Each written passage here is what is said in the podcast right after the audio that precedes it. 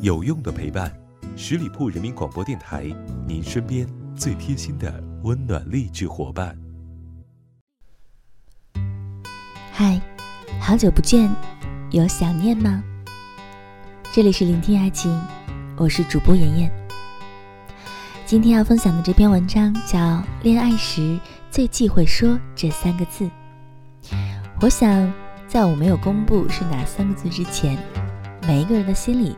都会出现一句最忌讳的三个字，而今天说的这句话就是“分手吧”。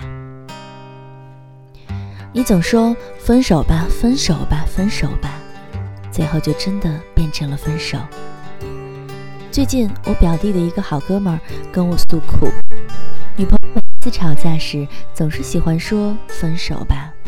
一点点小事不合他的心意，吵起来了就说分手吧。过年时，哥们想看《唐人街探案二》，女朋友想看《捉妖记二》，哥们就说要不两个都看吧。女朋友说不行，结果还在电影院里为这种事情吵了起来，因为女生说了一句分手吧。最后，年都没有过好，闹得不欢。当时在电影院，哥们儿本打算是和女朋友好好解决问题，坦诚的交流一下，还特地的买了爆米花和奶茶，准备哄一哄她。可是女朋友什么都听不进去，一个劲儿的就是提分手。喜欢对方，一次次的哄，尽量避免问题的发生。可女生只要一生气就说分手，久而久之，谁也受不了。我也有和那个女生交流过，她说她就是想通过这种说分手的方式，让对方在乎自己、顺从自己。在这里真的要说一下，无论是男生女生，吵架时不要总是说分手吧这三个字，总是说分手，对方也会没有安全感，对方也会担心的。两个人生活在一起，不可能不吵架。可是，一吵架就说分手，这是完全对感情的不负责任。有人在私下悄悄问过我，她坦白了自己的经历。她说，经常会和男朋友说分手，她很矛盾，因为她不知道怎么解决他们之间的问题，只能一次次的用分手去威胁对方。她的男朋友不太上进，对于他们的未来没有规划，总是喜欢打游戏。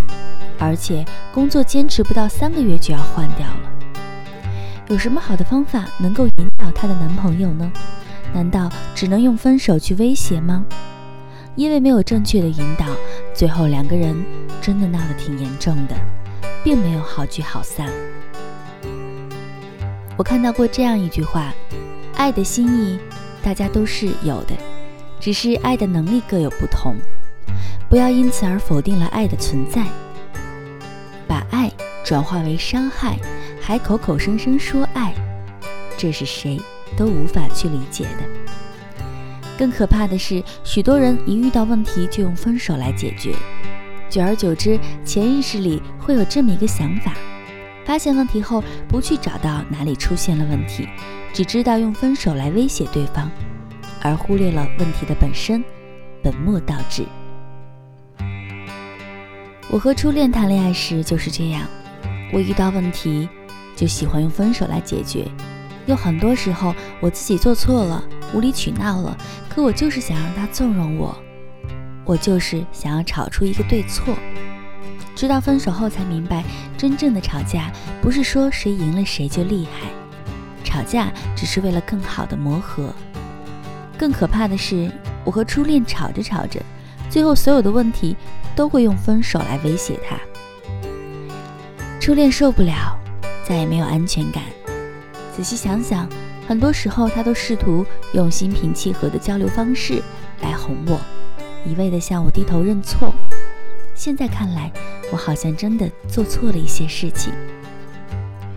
我知道很多人，无论是男生女生，在吵架的时候都喜欢用分手威胁对方。本意是想告诉对方，请好好珍惜我，不要总是跟我吵架。分手吧，也许在说出口的一刹那是一种威胁，希望对方挽留，希望对方改变错误。但是对于听的人来说，往往适得其反。久而久之，只会让对方变得更加不耐烦，觉得这是在威胁他，感情的问题会越来越多。坦白讲，在爱情中，一味的以分手来解决问题的人，就跟父母小的时候一味的用暴力手段教育孩子一样，归根结底是爱无能。如果你真的喜欢对方，就不要总是以分手吧作为解决问题的方法。我们要拿出一个正确的解决问题的方法，心平气和的与对方交流。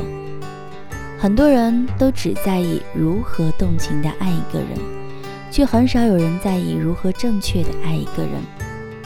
很多人都说我是真心爱对方的，可是真心拆开来有两个字，除了真的爱对方。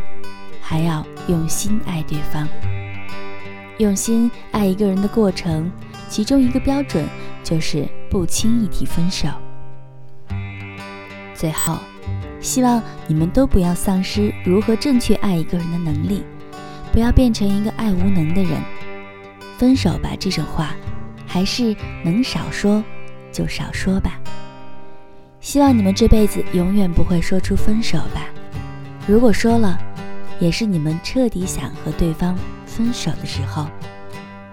祝你们新的一年里一切都好。节目的最后，还没有关注我们的朋友，赶快来搜索十里铺人民广播电台，点击添加关注。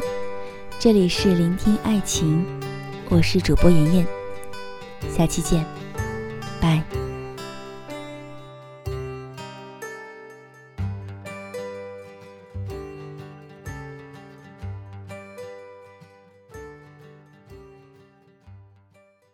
本期节目由十里铺人民广播电台制作播出。了解更多的资讯，请关注十里铺人民广播电台的公众微信和新浪、腾讯的官方微博。感谢收听，我们明天再见。